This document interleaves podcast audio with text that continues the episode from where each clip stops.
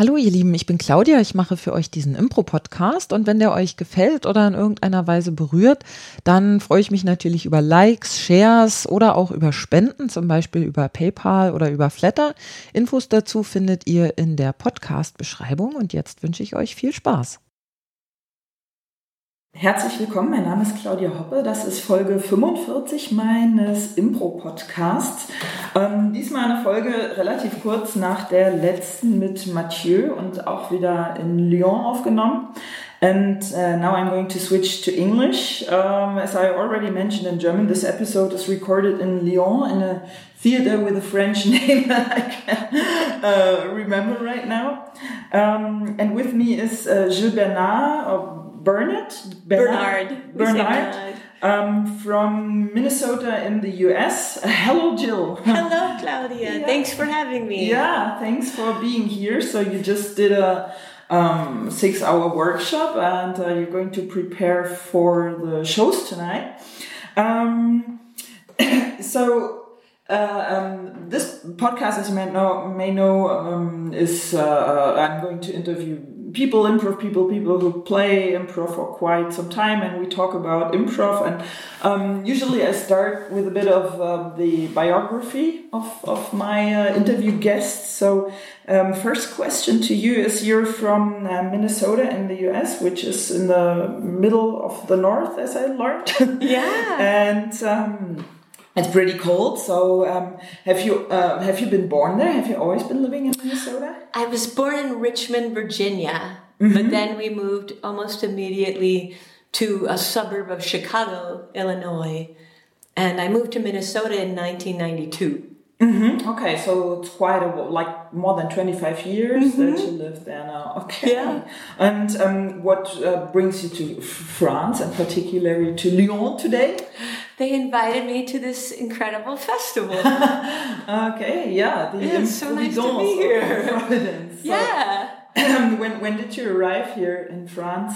Yesterday. Yesterday. Wow. So you uh, are you suffering from jet lag? Any? Not yet. Not we'll yet. see. Okay. It might happen in the middle of this recording. I'll just fall asleep. you know what's going on. So, and um, now that you're in Europe, will you continue your journey to somewhere else? No, I'm going to go from here to Morocco to visit my brother's family. Oh, yeah. Nice. I don't know. It looked close on the map. I think I'm wrong, but yeah, it's no, I, I, think it's not that not far. bad. It's close to the Mediterranean, right? So should be sure. Okay. and um, uh, are you in Europe regularly, or do you tour Europe regularly? It feels more and more. I, it feels like now I come here once or twice a year for the last few years, mm-hmm, mm-hmm. Um, okay. which is wonderful. I love it here. so, um, Jill, when about uh, improv or intro or whatever, um, when when did you start to improvise? Or start to I started in 1993, December of 1993. So one year after you moved yeah, to Minnesota. I was going to the University of Minnesota, and a classmate was playing ComedySportz, which is like theater sports and he said, "Hey, you're funny. You should come audition." So I did. uh-huh. And I got in. Okay. And what did you study at the University of Theater. Minnesota? Ah, theater. And yeah. Did you finish it? I did. Yeah. Oh. interesting. So classical theater yeah. education. When when you study theater in the U.S and you finish it, what can you usually do with this kind of degree? Is it more an acting thing or director? You can probably or? work in an office or be a, a, a waiter in a restaurant. there's not a taxi driver.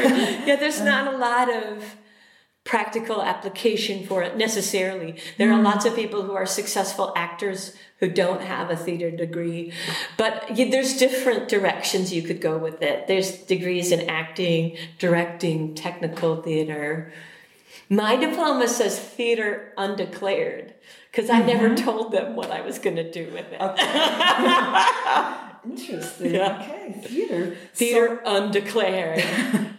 and and when your friend invited you to ComedySportz and you you auditioned and you performed, what was it that made you stick with improv in the first place? Or, it feels like what I was built for. Like mm. discovering improv is the happiest accident because I have a terrible memory and I don't really like taking direction. So I was a horrible scripted actor. And also, have you tried? Ah, yeah, yeah. And I just didn't, doing the same script again and again was boring to me. It made me tired. What I loved about improv instantly was that it's always fresh, it's always new. Mm. It really, I really felt suited to it. Like it, it's the, it felt like, yeah, I want to do this mm. right away. Yeah, nice. and um, uh, between this time in 1993 and now, um, there is this question I asked at Randy Dixon once, and my boyfriend wants me to ask it. It was actually um, uh, wording chosen not very well, but my uh, boyfriend found it so funny, so I have to ask you: Did you ever have a proper job like in this? Yes. um, in the United States, it's almost impossible to make a living as an improviser. Mm. So I spent many years. I I love working in offices. Mm-hmm. I don't anymore. Mm-hmm. I think the last day job I had might have been in uh, 2012 or so. Mm-hmm. No, before that, like maybe 2009. Um, I don't remember, but yeah, I worked in offices. I worked at, uh, I worked in ha- human resources for mm-hmm. a big mm-hmm. company. Okay. And um, so, did, also, did you work also related to your studies with theater? Because like this office work or HR work doesn't really sound no, like there was the no studies. connection. Yeah, interesting because it's same for me. I studied philosophy and sociology and also worked like ten years in a tech company. And, yeah, ah, nice. And um, is there? I mean, twenty five years of improv is quite a long time. Do you have somebody? Um, I, I uh, noted favorite improv trainer, but like a person that was like a mentor or who really inspired you over that time, or maybe like some some. Yeah, different people have come at different points. um, when I started, uh, there were women in my city, uh, Shannon Lang and Audrey Crabtree who really taught me everything. I had no formal training. So those two people showed me everything I knew about improv. And I was so, I'm still so grateful to them.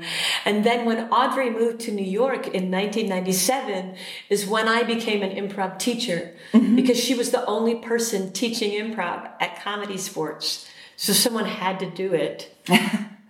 And I was like, oh, I guess that's me. Okay. And so we sat down, had coffee, and she told me, like, the basic elements of teaching improv that I still think about and use today. Mm. And she lives now in uh, St. Louis, Missouri. Mm-hmm. I see her sometimes, and mm-hmm. I'm just yeah, I'm still grateful to her. Cool. Yeah. Um, and, uh, and, and today, in what uh, group constellation do you usually perform? Do you have like a fixed ensemble or group that you work with, or?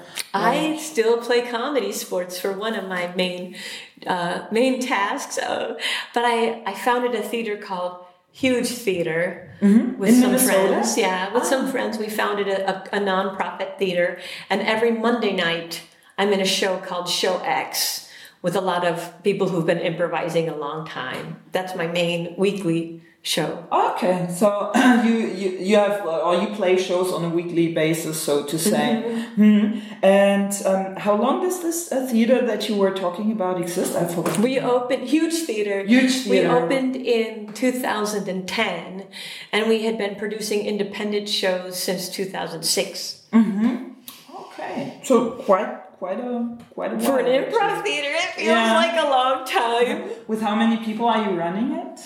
There are like uh there are four people on the operation team, and then two more who do work on a regular basis. John Gebertatios is our director of inclusion and diversity, um, and Brianna eh, Cecile is our. Um, she does a lot of administrative tasks, and so between the two of them, it feels like we have six people Okay. that run it. And are these all performers as well? Mm-hmm. Ah, yeah. Okay. And you have additional like a, like a pool of performers that you work with, or only those right six there guys? are may, may, i don't know maybe a hundred people Wow. who perform so many. um, yeah it grows and grows because we have shows every night of the week except tuesday Oh, okay. yeah, that makes sense. So, have you guys developed, or you personally developed, an own improv format with your group that you still regularly perform? Um, there's a form that we call the Butch, which is named after Butch Roy, one of the other founders of Huge. He hates that it's called that. he wishes it was called something else, but it's a really simple form. Um, it uses tag outs uh, and a tag outs like they're normally used. It uses a sweep edit to save the location and then also a follow the lever edit. So it's really simple. Mm-hmm. I think the form I'm most known for indenting is Drum Machine, which is a one woman improvised musical. Okay. It starts with an audience interview and then follows a single storyline. Mm-hmm. Um, and and one one woman musical. How how long is that show when you perform? It could be seven minutes to an hour. okay. I performed every length. okay, nice. And um, I, I uh, read that you have published a small book, the small cute book of improv. Yes. Um, if you have to say in a couple of words or sentences, what's its main message? What's the main well, message? you know, I'm so sorry to say uh, it's been translated into a bunch of languages, but not German because the German translator quit. Oh. so you need a translator. Yes. Okay, we'll fix this up. We'll make this happen. We'll make this happen. Um, the book starts with my theory, my toolkit for creating characters that I borrowed from a lot of other sources called VAPAPO, which is voice, attitude, posture, animal, prop, and obsession, just as six easy ways to create a character. Mm-hmm. And then the rest of the book is essays about everything that I think about improv. And if there were a, was a central message of those essays, my central message personally is that you are enough. I said that today in class, mm. that each improviser is sufficient uh, each each improviser has the tools and they need, and they're good enough, and they're talented enough um, to do this work mm, yeah. and to create art. Yeah. And maybe also like what we did in the workshop today with you um, is like have fun.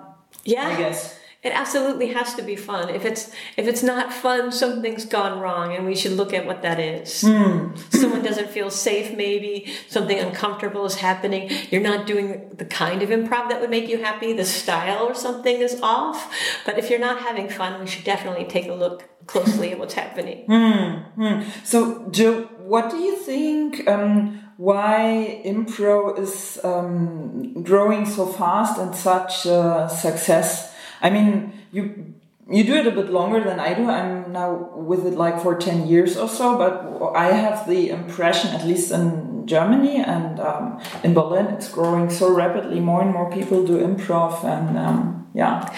Well, if you think about the history of Germany and German theater, German theater has always been very experimental, wouldn't you say?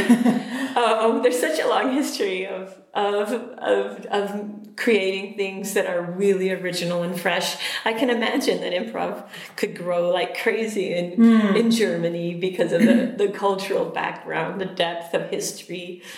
Um, weren't the first paid actors in Germany? Anyway. Mm. um, but then also, the reason it's grown in the United States is um, because uh, I think there was a void. Stand up stand up comedy became very important in the 90s. And then when it sort of, when that boom died down, those spaces that held stand up started getting filled with improv. That's at least the theory that Dr. Amy Seham thought. Mm-hmm. she wrote the book "Whose Improv Is It Anyway?" Mm, okay. and she talked, and I think that makes sense to me. That that's why it grew in the U.S. Mm, interesting. And do you think there's a difference in European and American improv, or do you notice a difference? I think every country has a different style. Sometimes more than one style in the same country, and it has a lot to do with other cultural influences. Mm. Where did your improv tradition come from? Um, for instance, uh, in France, for a long time, there was only match and there was no other style of improv. So even when you watch people do other kinds of improv, you sometimes see their match training influenced what is happening. But then you also see the influence of French scripted comedy and French film in the work that a French improviser will do that makes them different from an improviser from the United States or from Germany. Okay. Um, so, um, because you're short on time, um, maybe some some final words. Where can people see you uh, perform and uh, teach, for example, in, in Europe, but also in the US, maybe outside your own uh, huge theater? Wow, huge theater. Um, if you go to jillbernard.com, I try to keep it updated. um, I have a Facebook fan page. I don't have any more European trips planned for this year, but I'm sure I'll be back soon. Um, we have a summer intensive in August at Huge Theater, so people could definitely come see me there. That would be fun. Okay, cool. So you already mentioned your own website, which is uh, jillbernard.com, I guess. Mm-hmm. Okay. And um, does your theater also have an own website? It does. Hugetheater.com. Okay. And theater is spelled the American way T H E um, A T E R rather Uh-huh. than R Okay, which is the British. Yeah. The German is also with ER at the end. Oh, good. Yeah. That's because we're a Germanic language. Ah, okay. Um, is there anything else you would like to say, like a message that you want to give to our listeners? To wow. to the, all the improv listeners in the world. Yes, because all every improviser is going to listen to this Wow. to the improv improvisers of the world. Um, uh, I- I guess I, I want everybody, like now is a great time to make sure that you're doing the improv that you love with people who are taking good care of you. We should really take good care of each other and make space for each other and make a safe, wonderful space so that everybody can have a great time improvising together. So I would say check around and make sure you're making space for every voice to be heard. Okay, cool. Yeah, thank you very much, Jill, for Thank taking you. the time between workshop Yeah. and show. And um, Danke, danke, dankeschön, dankeschön. ja, und das war die 45. Folge meines Impro-Podcasts. Mein Name ist Claudia Hoppe und ich sage Tschüss und Salü. Tschüss. Das war eine weitere Folge meines Impro-Podcasts. Wenn es euch gefallen oder irgendwie berührt hat, dann freue ich mich natürlich über Likes, Shares oder über Spenden, zum Beispiel via PayPal oder via Flatter. Infos dazu findet ihr in der Podcast-Beschreibung.